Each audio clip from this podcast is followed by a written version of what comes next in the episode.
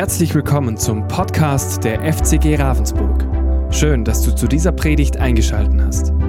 Wir wünschen dir in den kommenden Minuten spannende Erkenntnisse und eine gute Zeit mit Gott. Ja, wir wollen zur Predigt kommen. Ähm, wir haben zurzeit den ersten Johannesbrief. Das ist also am Ende der Bibel, ziemlich am Ende der Bibel vom Apostel Johannes geschrieben. Der hat das Johannesevangelium auch geschrieben. Und er hat das wahrscheinlich 90 nach Christus mehr zum Ende seines Lebens die Briefe geschrieben. Drei Briefe hat er geschrieben. Und wir sind im ersten Johannesbrief, den wir durchpredigen sozusagen. Und wir sind im zweiten Kapitel.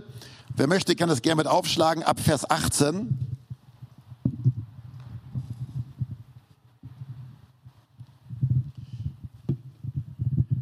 1. Johannes 2, Vers 18. Ich lese mal den Text. Das ist immer so ein bisschen schwer verständlich, wenn man den Johannes so reden hört.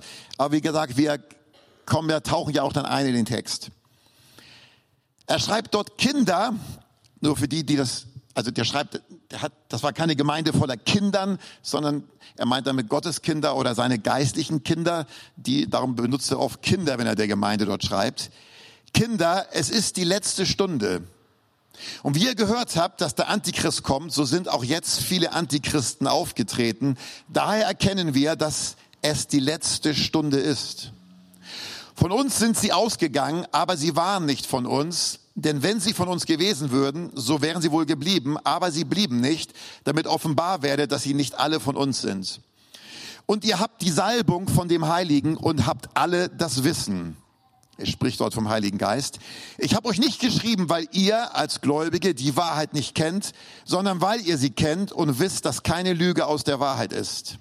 Wer ist der Lügner, wenn nicht der, der leugnet, dass Jesus der Christus ist? Der ist der Antichrist, der den Vater und den Sohn leugnet. Jeder, der den Sohn leugnet, hat auch den Vater nicht. Wer den Sohn bekennt, hat auch den Vater. Ihr, was ihr von Anfang an gehört habt, bleibe in euch. Wenn in euch bleibt, was ihr von Anfang an gehört habt, so werdet auch ihr in dem Sohn und in dem Vater bleiben. Und dies ist die Verheißung, die er uns gegeben hat, das ewige Leben. Dies habe ich euch im Blick auf die geschrieben, die euch verführen. Und ihr, die Salbung, die ihr von ihnen empfangen habt, bleibt in euch. Und ihr habt nicht nötig, dass euch jemand belehrt, sondern wie seine Salbung euch über alles belehrt, so ist es auch wahr und keine Lüge. Und wie sie euch belehrt, so bleibt in ihm. So, wenn ich jetzt jemand bitten würde, sagt das nochmal nach auswendig, was ich gerade hier vorgelesen habe. Es ist eh schwierig und bei diesem Text wäre es noch schwieriger, weil Johannes so eine ganz spezielle Sprache hat. Aber das, was er sagt, wie die Bibel generell, die Texte sind immer aktuell, sprechen hinein unser Leben ähm, und wollen uns abholen, da wo wir sind und eine Botschaft auch für uns haben. Und der erste Vers fängt schon an, also hier Kapitel 2, Vers 18, da heißt es ja, Kinder, es ist die letzte Stunde. Es ist interessant, wenn man die Bibel betrachtet. Von der Bibel her hat diese Welt eine, eine, es gibt eine Weltenuhr von der Bibel her. Und diese Weltenuhr läuft irgendwann aus. So sagt es die Bibel. Und Johannes sagte damals vor 2000 Jahren, es ist die letzte Stunde. Man muss wissen, ich denke, vielen, die mit der Bibel vertraut sind, die wissen das zumindest, dass die letzte Stunde von der Bibel her seit Jesu Kommen, Sterben und Auferstehen ist. Seitdem ist die letzte Stunde. Ja, so sagt es, so sagt es die Bibel. Bis zu dem Zeitpunkt, wenn Jesus kommt mit Macht und Herrlichkeit, so macht es die Bibel deutlich. Und es ist schon interessant, dass Johannes ähm, davon spricht gleich am Anfang oder des, seines Briefes, dass die Christen, die jungen Christen sollen wissen, in welcher Zeit sie leben, das, welcher Zeitperiode. Und er sagt, es kommt aber ein neues Zeitalter. Und wer so zum Glauben kommt und mit der Bibel vertraut sich macht, bei mir war das ja mit 18 Jahren, der entdeckt viele, viele interessante und neue Dinge. Interessant, dass die Bibel unsere Welt einfach nicht einfach nur so in einem Weltzeitalter sieht, sondern die Bibel sagt, es gibt verschiedene Zeitalter. Und wir leben jetzt in dem Zeitalter vom Kommen Jesu oder schon davor natürlich auch bis zu seiner Wiederkunft und dann kommt ein neues Zeitalter. dann explodiert diese Erde nicht plötzlich und dann war's das und alles löst sich in Nirvana auf, sondern die Bibel sagt, es kommt ein neues Zeitalter, was dann für die, die mit Jesus Christus hier auf Erden Entscheidungen getroffen haben, besonders auch für sie geschaffen ist. So heißt es einmal zum Beispiel von Jesus, erst nachdem er auferweckt ist zur Rechten Gottes, Epheserbrief Kapitel 1, 21. Er ist hoch über jede Gewalt, Macht und Kraft und Herrschaft und jeden Namen, hört zu, der nicht nur in diesem Zeitalter, sondern auch im zukünftigen genannt wird. Hier sehen wir das. Die Bibel spricht von verschiedenen Zeitaltern. Wir haben jetzt ein Zeitalter und es kommt noch mal ein Zeitalter. Und dieses Zeitalter wird dann beginnen, wenn Jesus wiederkommt mit Macht und Herrlichkeit. So macht es die Bibel sehr klar. So, wir sind in der letzten Stunde auf der Weltenuhr. Nun klar wird natürlich jemand sagen, das ist eine ziemlich lange Stunde. Es ist ja schon seit 2000 Jahren. Seitdem zählt die letzte Stunde, seit Jesus gestorben, auferstanden ist. Und da hast du recht. Ist eine lange Stunde. Die Bibel gibt auch hier eine Antwort. So heißt es im Petrusbrief einmal, 2. Petrus 3, Vers 8. Eines freilich dürft ihr nicht vergessen, liebe Freunde. Für den Herrn ist ein Tag wie tausend Jahre und tausend Jahre sind für ihn wie ein Tag. Darf nicht vergessen. Gott hat eine andere Zeitrechnung. Ja. Ein Rabbi kam mal zu Gott und sagte, Gott, ist es richtig, dass ein Tag bei dir wie tausend Jahre sind und tausend Jahre wie ein Tag? Und Gott sagt, ja, ein Tag ist bei mir wie tausend Jahre. Dann sagt der Rabbi, ist es richtig, dass ein Dollar bei dir wie tausend Dollar sind? Dann sagt Gott, ja, ein Dollar ist bei mir wie tausend Dollar. Dann sagt der Rabbi, Jahwe, Gott, gib mir einen Dollar.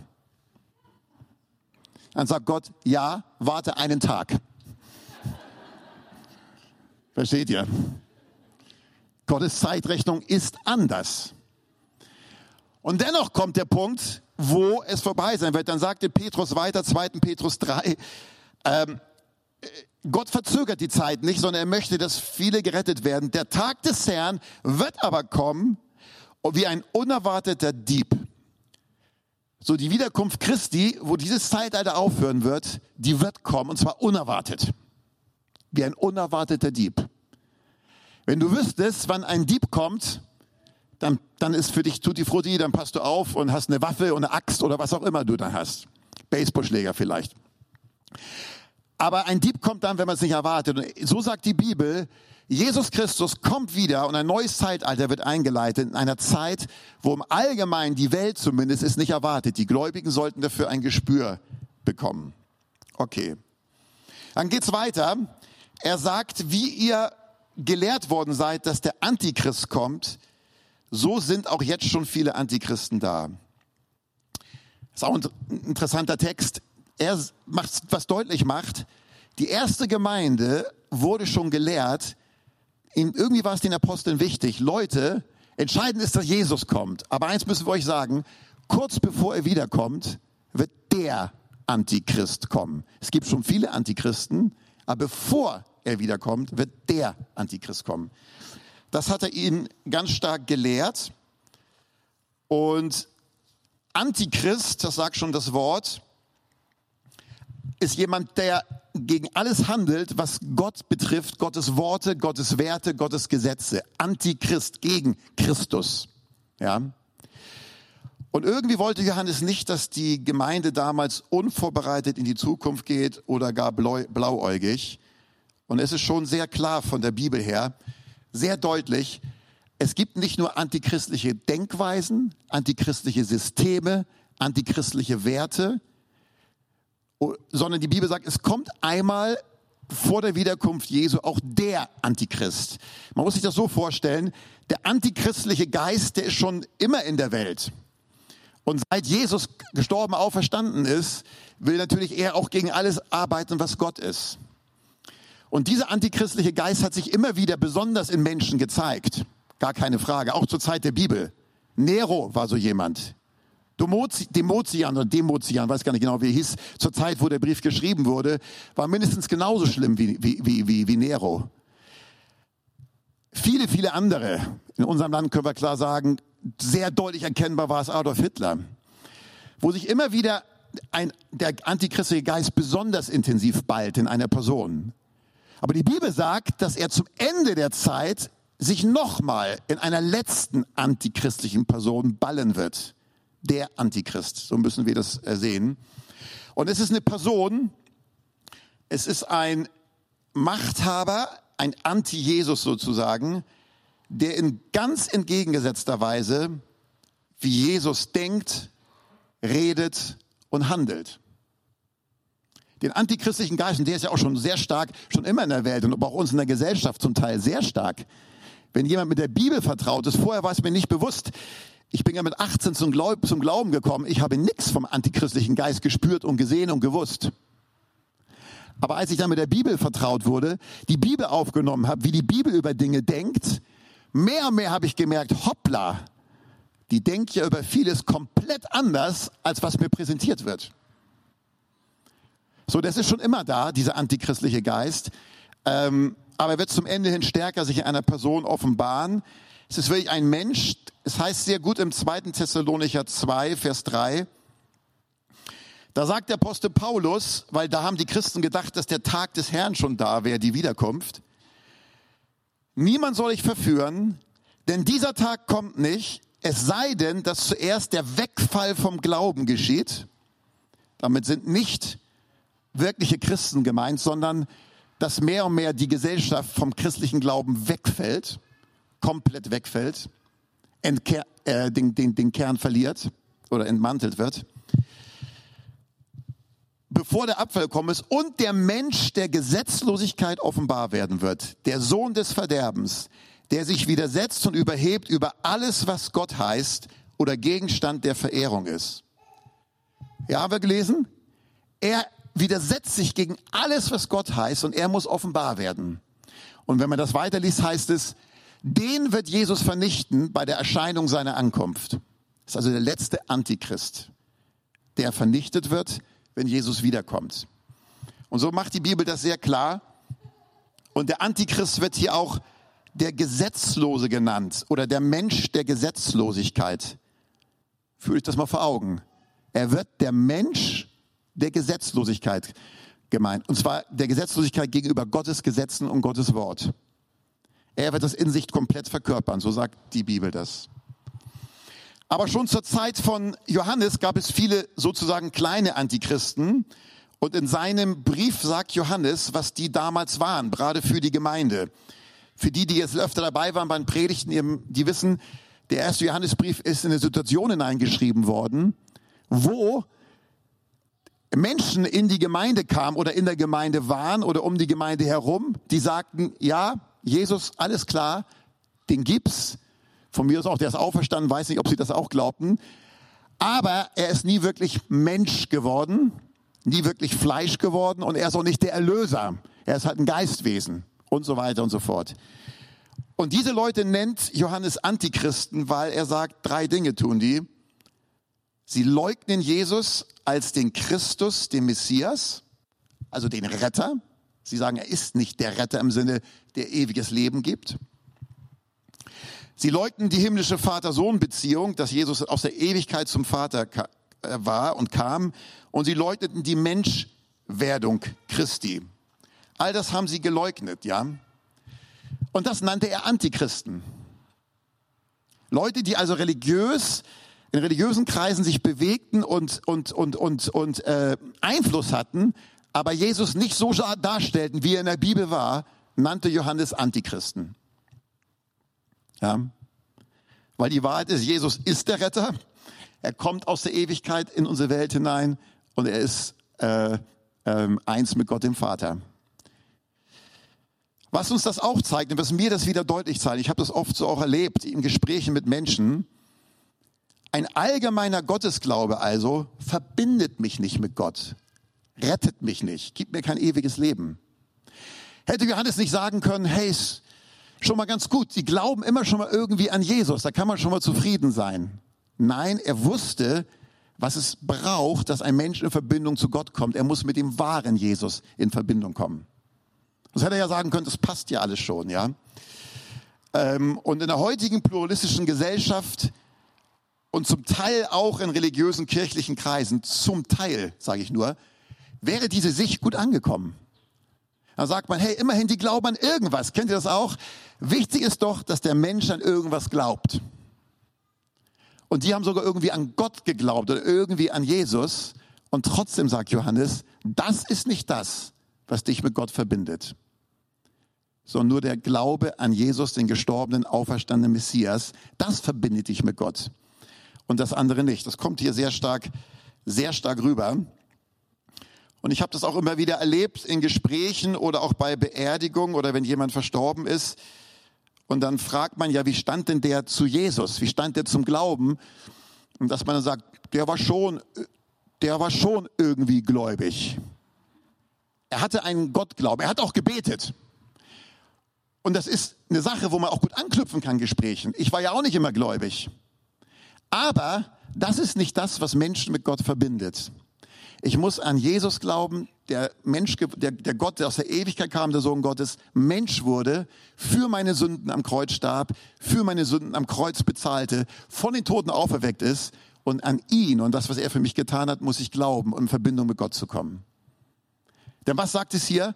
Wer den Sohn leugnet, die entscheidenden Sache, hat auch den Vater nicht. Okay? Ist ganz wichtig, dass man das nie vergisst, äh, auch in Gesprächen mit Menschen oder ja, für ein selbst.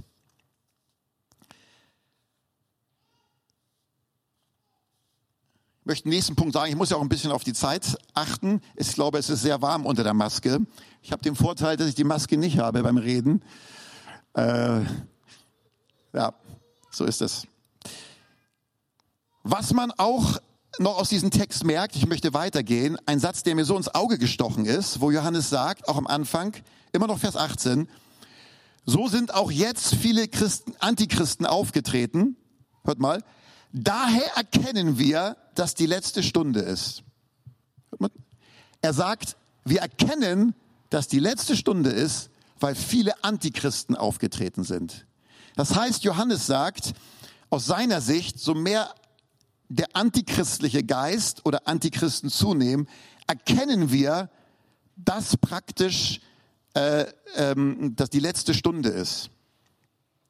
Und das muss uns heute aufhorchen lassen. Im Jahre 2021 muss uns aufhorchen lassen. Wenn die Bibel sagt, man erkennt an der Zunahme, ich sage es mal so mit meinen Worten, des Antichristlichen, dass praktisch die letzte Stunde oder letzte Minute ist. Da muss man aufhorchen. Was haben wir über den Antichristen vorhin gehört? Gleich ist der Traktor vorbei.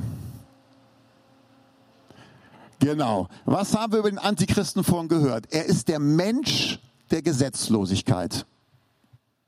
Er ist der Mensch der Gesetzlosigkeit gegenüber Gott und gegenüber sein Wort.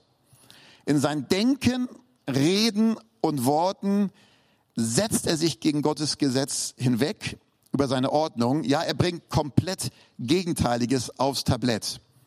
Und das tut er auch stark durch Regierenden. So der Antichrist, wenn der kommt, nochmal, er wird gegen alles, was Gott wertvoll ist, was die Bibel an Werten und Geboten beschreibt, er wird genau dagegen sein, müsst ihr wissen, dagegen. Und er wird entgegengesetztes sogar aufs Tablett bringen. Und er wird sagen, genau das Gegenteil ist gut von dem, was Gott sagt, dass es gut und richtig ist. Ich bin jetzt 57 Jahre auf dieser Welt. Das ist immerhin schon eine ganz schöne Zeit, für manche unvorstellbar, so lange leben zu können. Und in dieser Zeit sieht man natürlich vieles und es gibt immer Entwicklungen. Ich aus meiner Sicht muss sagen, ohne jetzt irgendwie damit was zu viel sagen zu wollen, was in den letzten Jahren auch in unserem Land sich entwickelt hat, auch von Regierenden, gegen so entgegengesetzt gegen das, was Gott und sein Wort sagt. Manchmal ist mir richtig schwindelig geworden. Kann man nachvollziehen. Manchmal richtig schwindelig. Ich habe meinen Pastorenkollege, ja, der Simon Jocham in Lindau, mein Nachfolger, mit dem tausche ich manchmal auf und ihnen geht's genauso. Man kann es manchmal nicht fassen, wenn man zumindest mit der Bibel vertraut ist und weiß, was die Bibel sagt, wenn man so ein Bibeldenken in sich trägt und dann sieht, was zum Teil im Land passiert. Ja, dann wird ein ganz seltsam. Und man könnte vieles nennen, ich will gar nicht so stark auf die Einzelheiten eingehen. Man denke an diese ganze Regenbogenkampagne, die, wenn aus menschlicher Sicht vielleicht äh, gut gemeint meint. Äh, es geht in absoluter, extremer Weise gegen Gottes Schöpfungordnung und gegen alles, was Gott über Mann, Frau und Sexualität sagt. In absolut extremer Art und Weise. Und unsere Regierenden und die Medien klatschen dazu. Und nicht vergessen. Die wären natürlich, wenn, sie nicht, wenn du nicht von der Bibel geprägt bist, wirst du sagen, wieso, was ist denn dabei? Aber wenn du weißt, was die Bibel sagt über Mann, Frau, über Sexualität, dann weißt du, das ist nicht nur dagegen, hier wird was anderes aufs Tablett gebracht, weil das wird verherrlicht mittlerweile. Es wird gefeiert. Es wird gefeiert, wenn du anders denkst und lebst, als die Bibel sagt. Und wenn du aber nach dem denkst und lebst, wie die Bibel sagt, dann kommt eine Ursula von der Leyen, unsere EU-Ratsvorsitzende, ich sage es trotzdem, Achtung, wir sollen regierende Menschen trotzdem achten, und sagt, es ist eine Schande. Sie sagt, es ist eine Schande, zu einem Gesetz, was damals in Ungarn gemacht wurde. Ich habe das Gesetz gelesen. Tutti frutti das Gesetz. Und sie nennt das Schande, was Gottes Wort Wahrheit nennt. Und da müssen wir sehen, wo wir hingekommen sind. Und ich möchte, dass die Gemeinde Jesu ähm, wachen Geistes ist. Es geht nicht darum, dass man lamentiert, was passiert alles Böses in der Welt. Wir sollen die Welt lieben und erreichen. Aber du musst wachen Geistes sein, was passiert. Damit du nicht selbst fortgerissen wirst, obwohl du an Jesus glaubst und Bibel geprägt bist. Kannst du mit fortgerissen werden, weil so massiv diese Dinge kommen. Das Antigöttliche und Gesetzlose von der Bibel her wird gut geheißen und, und verherrlicht. Ich denke an dieses Wort von Jesaja 5, Vers 20. Wehe denen, die das Böse gut heißen und das Gute böse. Welche Finsternis zu Licht machen und Licht zu Finsternis, welches Bitteres süß machen und Süßes bitter. Also die, wehe denen, die alles umdrehen. Und in dieser Zeit leben wir ganz extrem, in den letzten Jahren nochmal zugenommen. So massiv, dass mir fast schwindlig wird. Und ich möchte, dass wir das realisieren und dass jeder, der bereits auch mit Jesus lebt, mit Gott und seinem Wort verbunden ist, dass du dich nicht mitreißen lässt von diesem Strom. In 2. Petrus 3, am Ende sagt Petrus einmal, Vers 17, ihr Geliebte, achtet darauf, dass ihr nicht aus eurer Festigkeit fallt und von den von dem Wahn der Ruchlosen mit fortgerissen werdet, heißt es da. Und ich habe es immer wieder gesehen, auch in christlichen Gemeinden und Kreisen und Bewegungen, wie Dinge, die so klar standen, so logisch waren von der Bibel, plötzlich in Frage gestellt wurden. Und da möchte Gottes Wort uns vor bewahren. Von daher ist es gut, dass wir diesen Text heute haben. Wir müssen eins realisieren, das sagte mal jemand so, das fand ich sehr, sehr gut, sehr stark. Er sagte, früher war das so, also sagen wir jetzt vor 80 Jahren, okay? 80 Jahren. Muss nicht, muss nicht mal so weit zurückgehen, 50. Es gab schon immer in jedem Land einen bekehrten Kern sozusagen. Also Menschen, die bewusst mit Jesus leben, an Jesus glauben. Es gab immer diesen bekehrten Kern. Und er sagte, früher gab es herum noch eine christliche Ummantelung, eine christliche Hülle. Ja? Wo man von den Werten und Geboten Gottes wusste, die waren auch allgemein mehr oder weniger angesehen, auch immer so gelebt wurde, ist was ganz anderes. Aber die waren angesehen, man wusste darum. Das wurde auch nicht in Frage gestellt. Ob so gelebt wurde, ist eine andere Sache. Und er sagte, heute gibt es nur noch den Kern und nicht mehr die Ummantelung. Und das ist mir so klar, weil er hat recht. In jeder Begegnung, fast in jedem Gespräch mit Menschen merke ich das. Äh, es gibt diesen Ummantelungen nicht mehr. Und da muss man sich bewusst machen, in welcher Zeit wir leben. Und ähm, selber wachsam sein und natürlich, wo es dran ist, auch Gottes Wort weitergeben. Ähm, ich will mal gucken, wie ich das jetzt auf den Punkt bringe.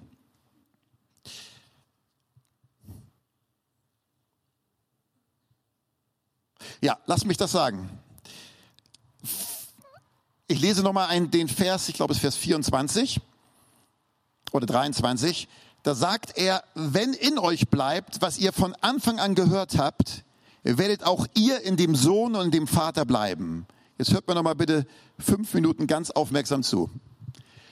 Johannes sagt jetzt zu der Gemeinde, wenn in euch das bleibt, was ihr von Anfang an gehört habt, dann bleibt ihr in der Verbindung mit Gott dem Vater und Gott dem Sohn.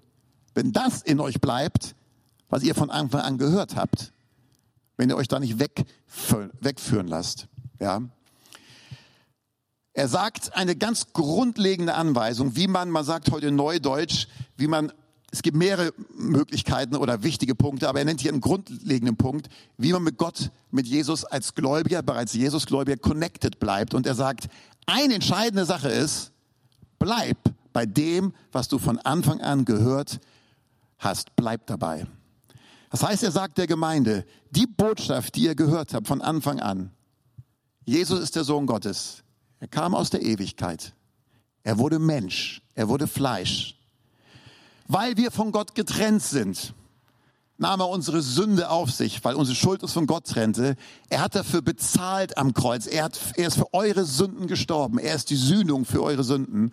Gott hat ihn auferweckt als Zeichen, ich nehme das Opfer an. Wenn ihr an diesen Jesus glaubt, euer Vertrauen auf ihn setzt, empfangt ihr Vergebung der Schuld, ewiges Leben. Ein Leben mit Gott fängt an. Und was, was von Anfang an war, Pastor bei Johannes hatte auch stark gelehrt der Gemeinde und bleibt dabei, einander zu lieben. Das gehört auch noch zu seiner Anfangsbotschaft. Und er sagt, wenn ich in Verbindung mit Gott bleiben will, ist das erstmal die Grundlage, dass ich bei diesen Dingen bleibe. Ich kann nicht wie damals diese Irrlehrer, die da in die Gemeinde kamen, sagen, ich glaube an Jesus, ich glaube zwar, dass er nicht Mensch geworden ist, für die Sünden starb, aber ich glaube an ihn und gleichzeitig in Verbindung mit dem Vater bleiben. Das geht nicht. Es ist nicht möglich. Ja. Ich lese nochmal. Wenn in euch bleibt, was ihr von Anfang an gehört habt, werdet auch ihr in dem Vater und den Sohn bleiben. Ich sage immer Folgendes, von daher passt das auch gut zu der Thematik heute. Ähm, warum es so wichtig ist, gerade in der heutigen Zeit. Nimm einem Glaubenden, einen, einen Gläubigen, nimm einer Gemeinde, nimm einer christlichen Bewegung, nimm ihn diese absoluten Kerngrundlagen des Evangeliums oder lass sie in Frage gestellt werden, lass sie nebulös werden und du nimmst ihn in lebendige Verbindung zu Gott. In der Kirchengeschichte immer wieder passiert, am laufenden Band, am laufenden Band. Und hier passt Psalm 11, Vers 3 gut. Wenn die Grundpfeiler umgerissen werden, was richtet da der Gerechte aus? Du brauchst in deinem Leben als Christ Grundpfeiler. Du brauchst Überzeugungen, die stehen, die klar sind und du sagst, die lasse ich mir nicht nehmen. Egal, was die Welt drumherum sagt und denkt und auf mich einredet. Damit du in Verbindung zum Vater und zum Sohn bleibst. Darum schließe ich damit diese grundlegende Wahrheit, die zählt für jeden Gläubigen, jeden Christen, um in einer Einheit mit Jesus und dem Vater zu bleiben. Ganz schlicht gesagt mal, bleib bei der Botschaft der Bibel, bleib bei dem Jesus der Bibel. Bleib dabei. Was auch immer kommen wird. In den nächsten Jahren, vielleicht Jahrzehnten, ich weiß ja nicht, wie lange es zur Wiederkunft Christi ist, bleib dabei. Bleib bei der einfachen, klaren Botschaft und lass es dir nicht vernebeln. Amen. Das ist ganz wichtig, ganz wichtig. Hat große Brisanz. Ich möchte mit uns beten. Wollen wir aufstehen miteinander? Vater, ich danke dir im Namen Jesu für dein Wort und für mich ist es selber immer wieder so, wenn ich auch dein Wort betrachte, es ist etwas Klärendes, etwas Reinigendes, etwas Zurechtrückendes, etwas, was einfach Klarheit immer wieder bringt und schafft. Und ich danke dir, dass dein Wort auch heute klar in unsere Mitte hineingesprochen wurde. Vater, und ich segne dir jeden Einzelnen im Namen Jesus. Und ich bitte dich, Herr, dass die Grundpfeiler, die vielleicht schon da sind und sicher bei vielen schon da sind des Glaubens, dass sie fest sind, fest bleiben und bewahrt werden, egal was kommt. Und bei denen, die es wie bei mir früher ging, die sagen, ich bin noch auf der Suche, ich bin noch dabei, diesen Weg zu finden, Herr, da zieh du sie weiter, berühre du ihr Herz, öffne mehr und mehr die Augen für Jesus, den lebendigen Herrn und Gott. In dieser Weise, Vater, segne ich hier jeden Einzelnen im Namen Jesu Christi. Amen. Wir hoffen, diese Predigt konnte dich für deinen Alltag ermutigen. Wenn du Fragen hast, kannst du gerne eine E-Mail schreiben an info@fcg-rv.de oder besuche unsere Homepage auf www.fcg-rv.de. In diesem Sinne wünschen wir dir eine gesegnete Woche und bis bald.